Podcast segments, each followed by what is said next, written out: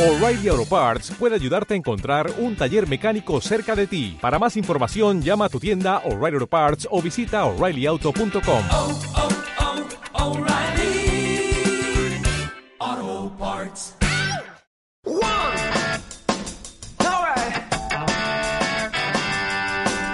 Estás escuchando Mood Valiente, el podcast en el que platicamos el cómo y qué hemos hecho para vivir la vida sin miedo. Nos ha pasado lo que a ti y queremos compartirlo contigo. Hola, bienvenidos a un capítulo más de Mood Valiente y esta vez vamos a hablar sobre el amor. Ay, sí, el amor. El amor es la fuerza más grande que mueve al mundo y a todas las personas. Y aparte de que es un tema que nos han pedido, quisimos hablar del amor más importante porque tiene varias categorías, ¿no? Y el amor más importante es el amor propio. Este amor es sumamente importante porque nos hace como sentirnos completos y nos ayuda también o nos hace capaces de compartir todas nuestras vivencias y cosas bonitas con el resto de la gente. Si no estamos bien con nosotros, ¿cómo vamos a poder estar bien con el resto de las personas? Aunque usualmente lo olvidamos. ¿No te ha pasado, Lore, que usualmente como que quieres a todo el mundo y te enfocas en ser amable con todos, pero te olvidas en ser amable contigo? Sí, sí me ha pasado, claro. Bueno, esta vida ha sido un vaivén de subir y bajar, pues en, en la adolescencia, ¿no? Que pues nadie te enseña a amarte a ti misma. Debería de haber una clase en todo el mundo del amor propio. Y entonces, pues por querer encajar en algún nicho de amistad o algo así, te olvidas de ti y das prioridad a las opiniones de los otros o, o a lo que los otros quieren, ¿no? ¿A ti te ha pasado eso también? ¿Sientes? Fíjate que sí, tanto con, como tú dices, con amistades como con, con parejas. Yo creo que también con amistades a mí me había pasado en cuestión de que yo daba mucho. Yo era muy de dar mucho en todos mis tipos de relaciones, de estar ahí y necesitaban algo y siempre. Y, pero cuando ya me empiezo a dar cuenta que quizá no está tan padre, es cuando dices, híjole, y cuando yo necesito, ¿quién me va a dar? Y no es por el- esperar de la otra gente, sino porque en realidad tú deberías de estar dándote a ti ese amor primero y luego ya te enfocas en compartirlo, ¿no? Entonces yo creo que a mí me ha pasado mucho que dejaba que ciertas personas me dijeran así como, no, pues es que esto no está tan padre de ti, y es como que dices, híjole, ¿realmente será una amistad buena o una relación buena para mí? Sí, porque a veces olvida, bueno, más bien confundimos, yo siento, el dar para recibir, ¿no? O sea, como que esa frase a mí se me hace como muy emblemática de nuestra sociedad. Claro, Tienes que dar para recibir.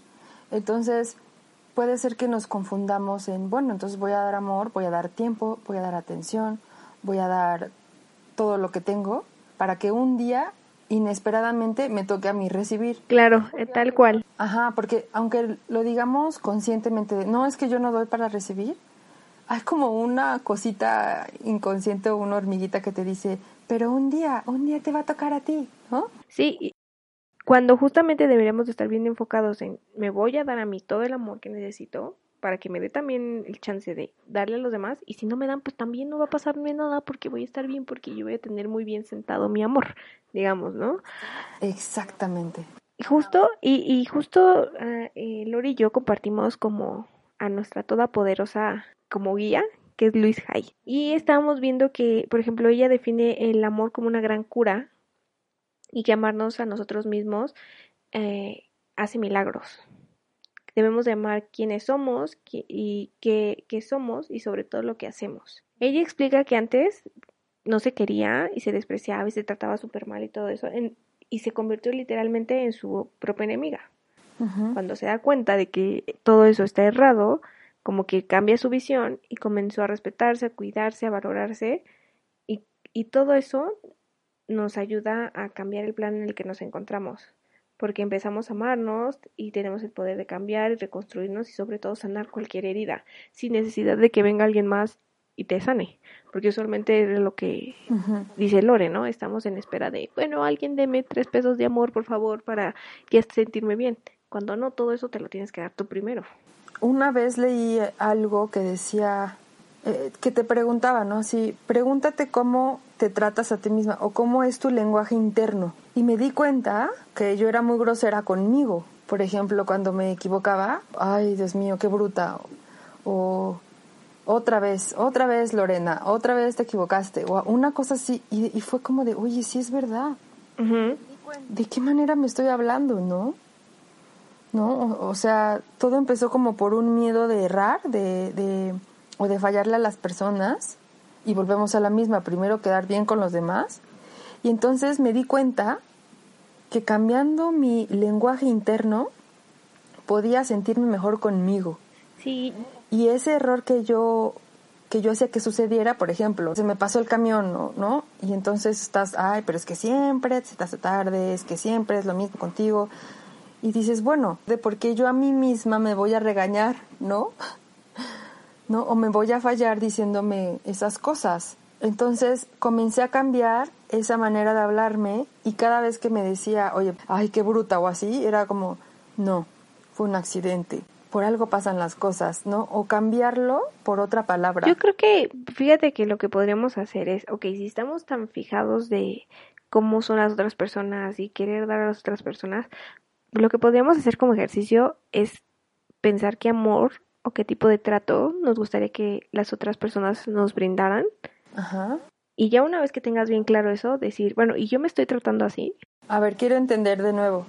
O sea, tú dices que hagamos el ejercicio de cómo me gustaría que... Me tratara mi amigo, mi... Ajá, mi mamá. Exacto. Y luego ya que pienses, ah, no, pues a mí me gustaría que me que fueran cariñosos, que fueran amables, considerados, pensar, bueno, yo soy amable, yo soy cariñosa, yo estoy considerada conmigo misma, porque estamos de acuerdo que al, cuando tú te detenías y decías, ay, qué sonsa soy, bla, bla, no estabas siendo considerada contigo misma. Nada, nada. Y seguramente si alguien o una amiga que, eh, que tú quisieras mucho, que tú querías más bien mucho, eh, cometió un error, seguramente tú le hubieras dicho, ay, tranquilo, no pasa nada, fue un error, ya no pasa nada. Pero ¿por qué contigo no te lo dices? ¿Por qué contigo no te detienes y dices, bueno, sí, Lore, la verdad, sí, la regué, ya, no pasa nada? ¿Por qué podemos ser condescendientes y amables y cariñosos con las otras personas y no nos damos ese cariño a nosotros? Ujú. Sí, sí, sí.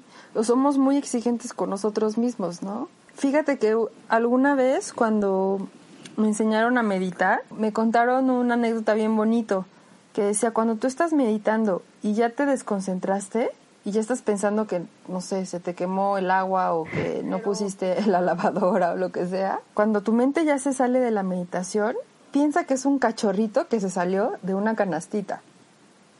Y entonces haz el ejercicio, o sea, imagínate que ese pensamiento es un cachorrito y agarras al cachorrito y lo pones en la canastita, Y otra vez ya te concentras.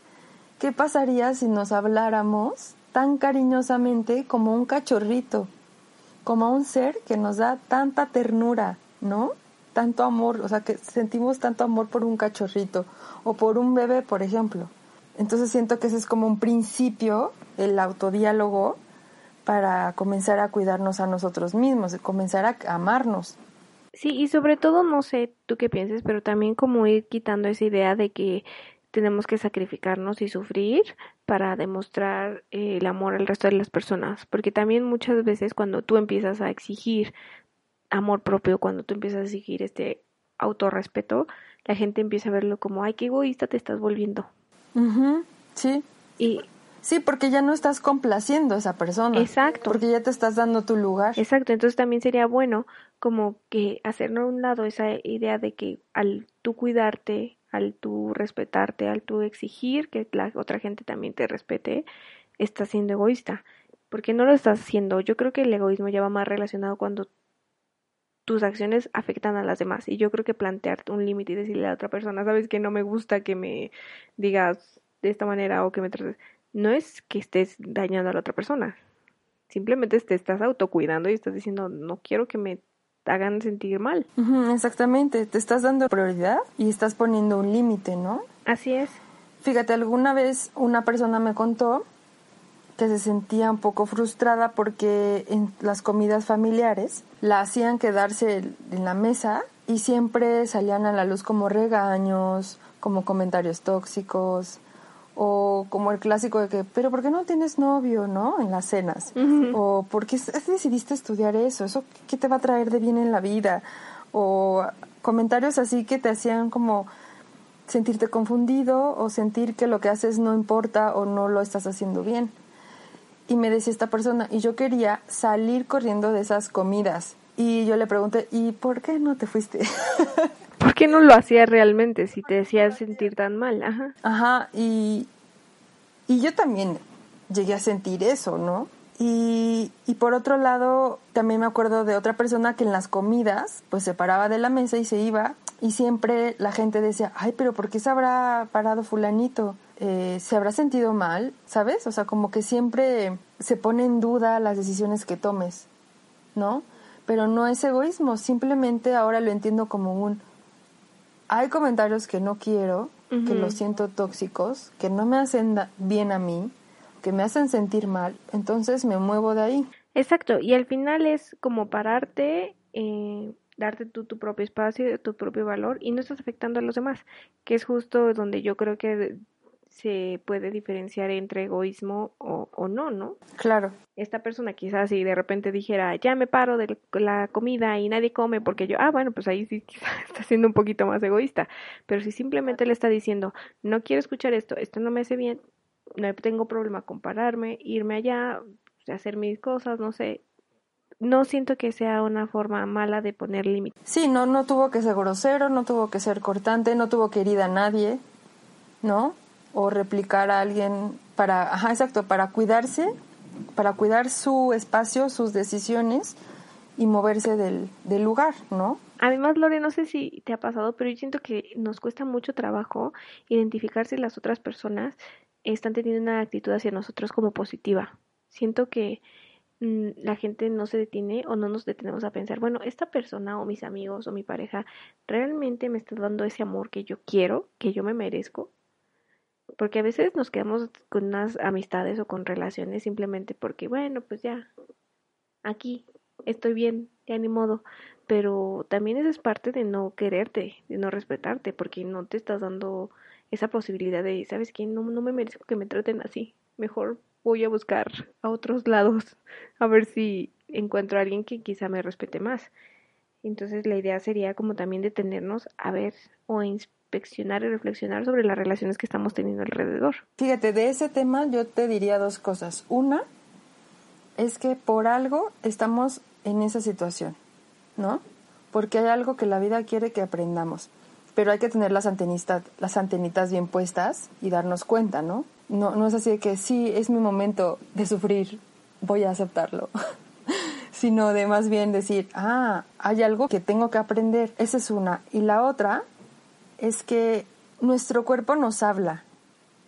Y siempre cuando hay un comentario que nos hiere o que nos hace sentir incómodos, por muy chiquito, les puedo asegurar que algo sentimos en el cuerpo. Hay una señal de alerta, como de esto no está tan padre, no creo que sea muy sano. Y yo creo que eso, eso también nos ayuda, Exacto. o eso, en eso también nos ayuda el tener autoestima, a poder identificar eso. Porque si tú te sabes querer y tú sabes el amor que mereces, eres capaz de decir, esto no lo quiero o esto no me está haciendo bien. Cuando uno tiene su autoestima como toda tan valiente, si lo dudas, híjole, ¿y, así serán las relaciones de todos? ¿O así es, el tipo de amistad? O, entonces ahí es cuando empiezas a aguantar y a tolerar cosas que, como tú dices, el cuerpo te está diciendo no está padre. Sí, y la verdad también es que es difícil, porque no es, todas las vidas de cada ser humano son diferentes, ¿no? Entonces, por ejemplo, una infancia difícil porque, por ejemplo, violencia intrafamiliar, ¿no? estás acostumbrado a una situación que así siempre ha sido y piensas que esa es la manera correcta de serlo, ¿no? Entonces para ti no hay otra, otro horizonte de realidad que ese. Y yo siento que escuchar al cuerpo es una brújula de autoestima y de autoamor muy real porque no me vas a dejar mentir cuando hay un, algún capítulo con un novio, ¿no? Y llegas con tu amiga y le cuentas, no, es que me dijo eso. Y siempre sale como, y sentí unas ganas de llorar ¿no? O me dijo esto y sentí el nudo en el estómago o estábamos platicando de tal y yo sentí como una cubetada de agua fría. esas son pistas de que algo no está bien. Que el cuerpo te está ¿no? dando. Exacto, de que el cuerpo te está hablando. Porque también podemos escuchar la intuición, que es como una vocecita, que es la que estábamos diciendo hace rato, que te dice como de, ay, como que algo está mal, como que no me cae muy bien, como que algo está diciéndome que no me agrada. Pero eso es como desde la razón, desde arriba. Pero el cuerpo te dice así de que tengo un nudo en el estómago, o así de que tengo ganas de volver, o, o, o sentí como una patada en la panza. O sea, eso es inevitable. Ah, bueno, en esta parte también hay una frase que a mí me gusta mucho del libro de Comer, Rezar y Amar de Elizabeth Gilbert, que es el equilibrio es no dejar que nadie te quiera menos de lo que te quieres tú. Pero justo vamos al punto de que estabas hablando, Lore. Es de valientes este paso, porque usualmente nos engañamos, usualmente nos da miedo ver que la otra persona no te está queriendo quizá tan padre, porque sabes que tienes que poner límites. Y poner límites puede causar que la otra persona se aleje de ti y ahí es cuando nos cuesta un poco de trabajo. Por eso recurrimos a la clásica amiga, como lo que estabas diciendo, y le dices, híjole, es que me dijo esto, bla, bla. Y vamos para que la amiga te termine diciendo, amiga, date cuenta. ¿No? Sí, volvemos a que un tercero te diga las cosas que tú ya te habías dicho desde tu interior y no hiciste caso. Exacto. Justo eso, ¿no? Terminamos queriendo que alguien más de afuera valide lo que sabemos y lo que sentimos. Pero también eso es parte del amor propio, porque nos es como una duda que tenemos de ¿realmente estará bien lo que pienso? Pues sí, si no está tan padre es porque es real y es porque no, es sano. Pero lo dudamos y preferimos darle más valor a la opinión de alguien de afuera. Y entonces, por ejemplo, en conclusión con esto que estamos platicando, ¿para qué te sirve o para qué te ha servido a ti, Den, tener amor propio? A mí es particularmente en, para poner límites. Yo era una persona muy de dar, dar, dar, dar todo y hasta cierto punto hasta vaciarme con tal de que los otros estén bien a mi alrededor. Y entonces el empezarme a darme amor propio o tener, o tener bases sólidas en mi autoestima es como para detenerme y decirme, espérate, primero todo eso que estás dando tienes que empezártelo a dar tú para estar bien y ya un día que estés bien o ya que te sientas totalmente segura, ahora sí empiezas a dar y estás completamente en condiciones para dar. Porque si la otra gente no te da y no te devuelve, no va a pasar nada. Tú ya estás como, digamos, de estable, tú sabes quién eres y, y no hay como duda. Pero bueno, eso ha sido en mi caso. Me ha ayudado a poner límites, a revalorar quién era bueno o no para mi vida y sobre todo a cambiar la actitud con la que yo me trataba. Y como dices, si no estás bien tú, no puedes abrirte con el mundo. Un ejemplo que siempre lo ponen y me gusta mucho, y hasta que lo pusieron como ejemplo lo entendí, era cuando estás en el avión, ¿no? Que te dicen, si el avión llega a estar en algún problema, baja usted su careta, se la pone, y ya que usted esté bien con su careta, eh, respirando el oxígeno y ya está bien, póngale la careta al niño con el que viene o al adulto mayor con el que viene. Y al principio debo confesar que cuando escuché eso la primera vez en un avión, bueno, ya estando como grandecita, dije, pero no, lo primero que no son los niños y las mujeres, ¿no? Uh -huh. Pero después pensé, claro, porque si yo no estoy bien, o sea, si en medio merequetengue del avión intento ponerle la careta al niño o al, o al anciano y en ese momento se me acaba mi oxígeno, ya ni le puse la careta al niño ni me la puse a mí. Y digamos, ahí se pierden dos vidas, ¿no? A que si me la pongo yo y ya que yo estoy bien, se la pongo a la otra persona. Sí. Y así es justo igualito como funciona la vida. Si no me lo doy yo, no se lo puedo dar a los demás. Tienes que estar tú bien para poder ayudar al resto de la gente o poder querer al resto de la gente. Uh -huh, exactamente. ¿A ti para qué te ha servido tener amor propio, Lore? Pues mira, a mí el amor propio yo siento que ha sido todo un proceso. Comenzó desde el autoconocimiento, ¿no? Aceptarme, ¿no? Decir, soy genial como soy, ¿no? Y, y me ha ayudado pues a crecer.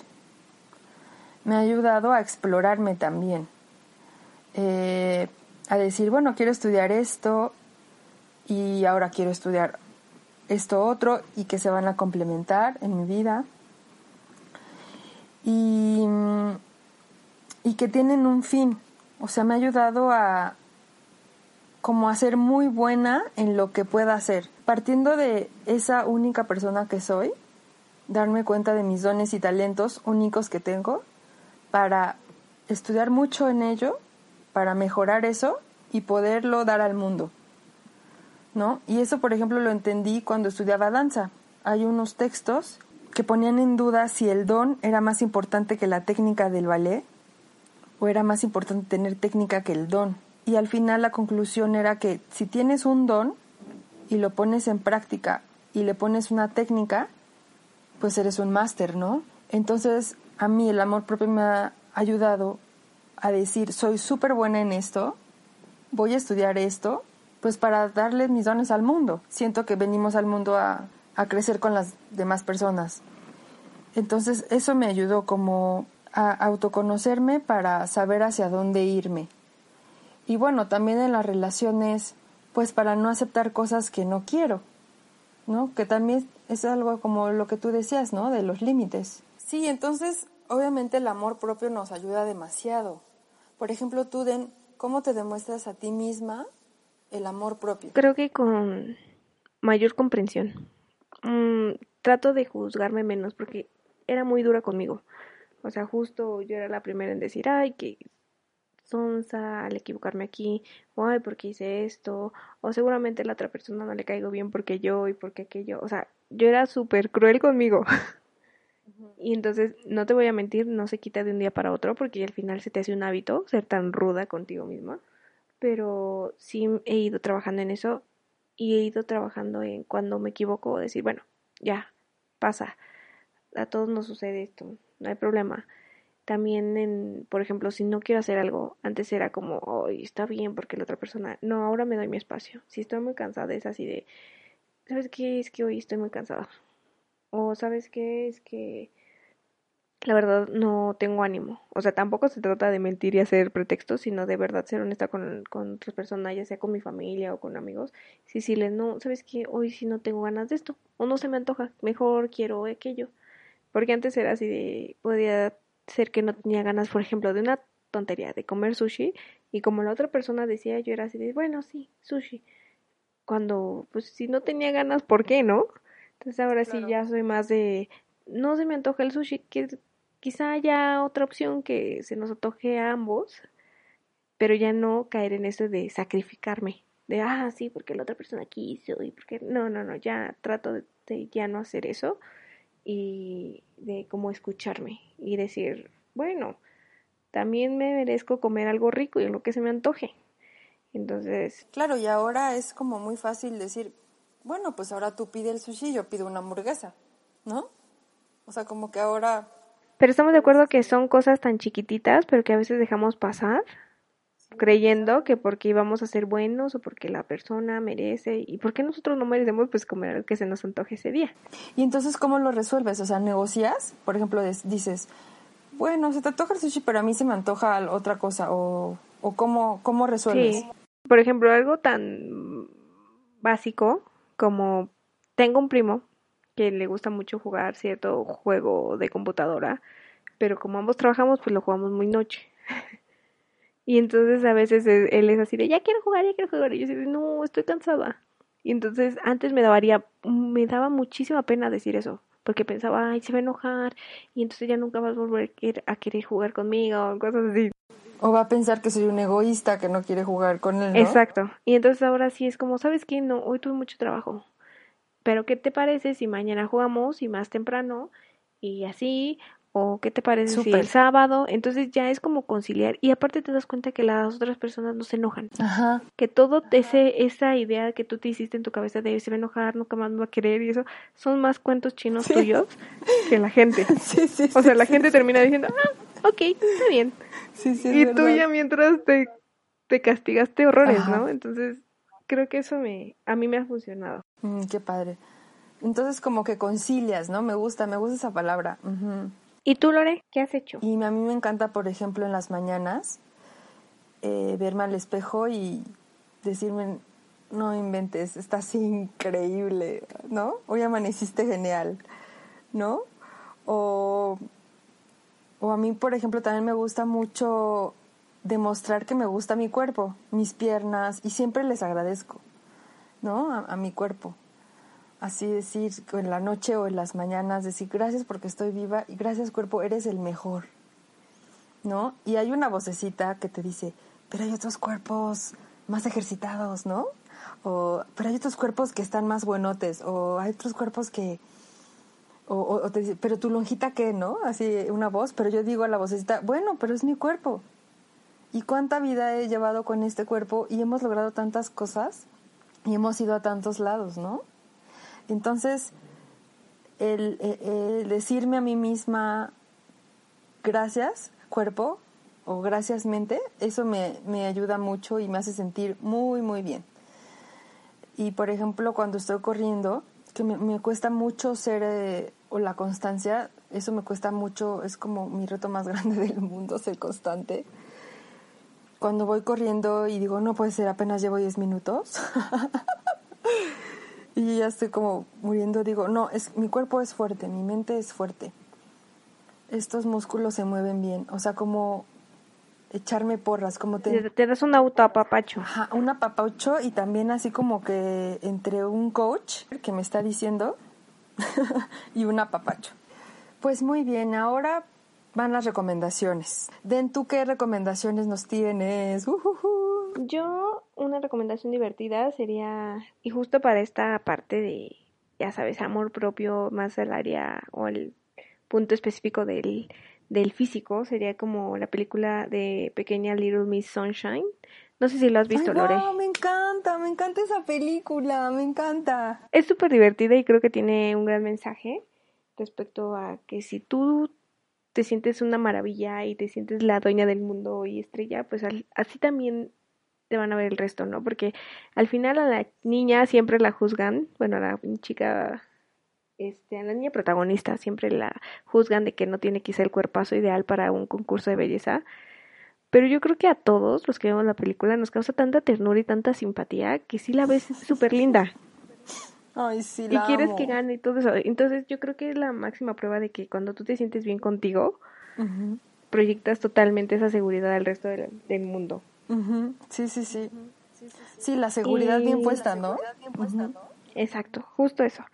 Y yo también recomendaría lo- que decías que haces, que es como decirte siempre algo amable, al menos una vez al día. Irte al espejo, saliendo de bañarte, cuando te despiertas, algo bonito. Pensar en un en un piropo para ti. Mm, Hoy voy a agradecer, am, como tú dices, a mis piernas. Hoy me voy a decir que, ay, qué, qué guapa te arreglaste hoy. O qué increíble se te ve el cabello. Lo que sea. Yo creo que al principio nos vamos a sentir muy raros, como, ay, ni me la creo. Pero ya después se te va a hacer un hábito y va a ser bonito. Y, y sí cambia la visión. De estarte diciendo todo el tiempo, ay, qué feo tengo esto, qué feo tengo aquello. A hablarte con amor cambia mucho tu sentimiento. Sí, pues de qué te sirve echarte el, ay, qué mal que tengo esto así, ¿no? Al contrario.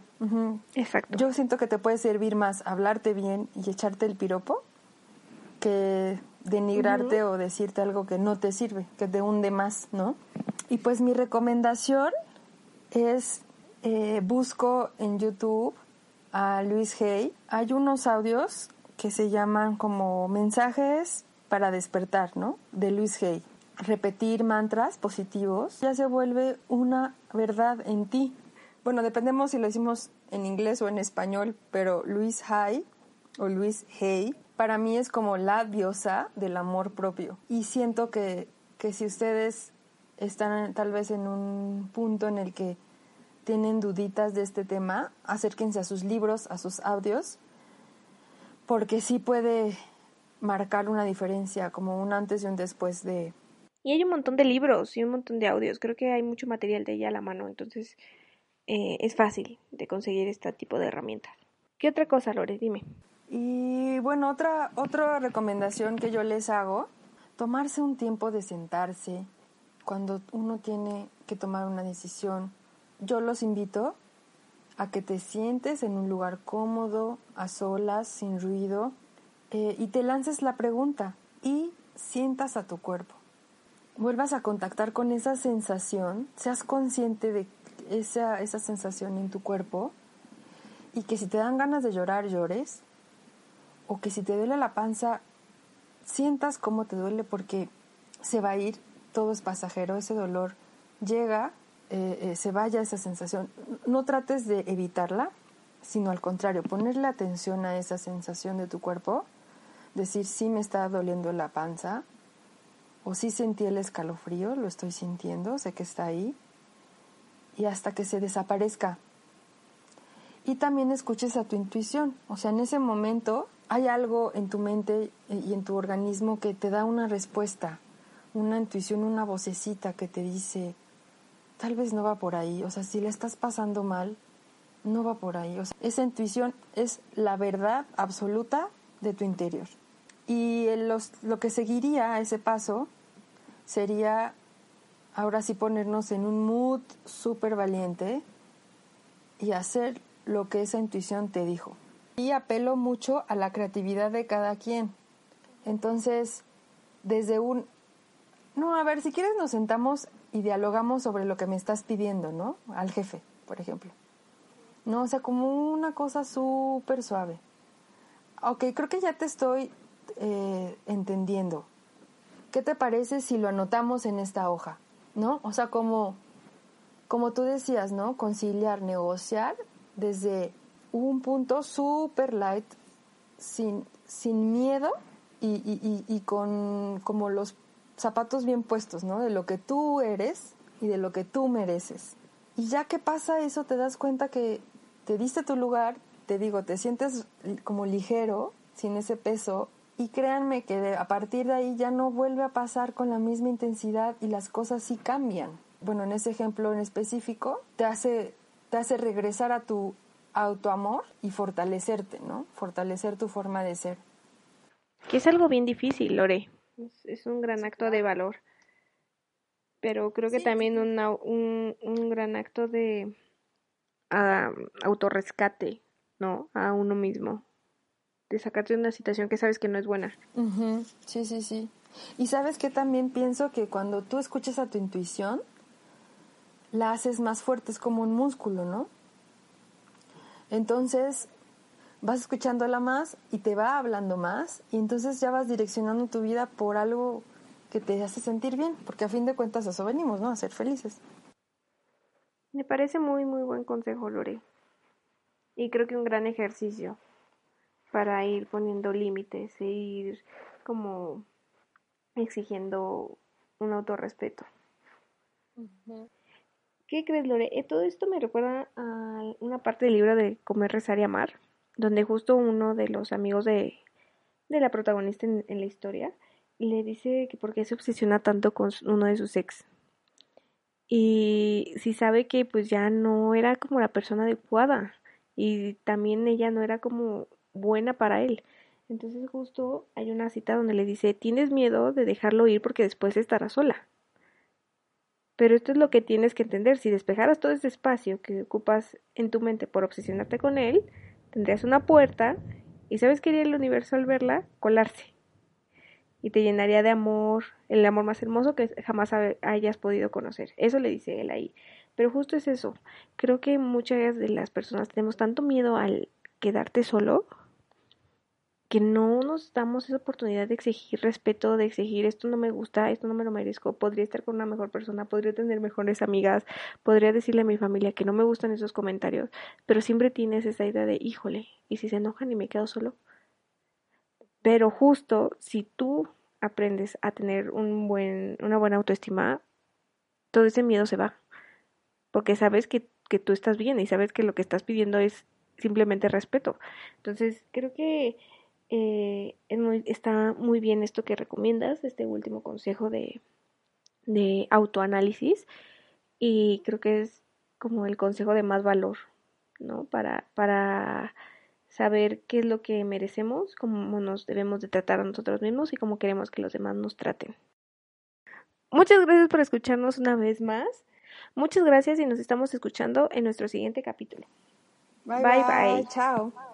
Esto ha sido todo por hoy, les damos las gracias y los invitamos a compartir nuestro podcast.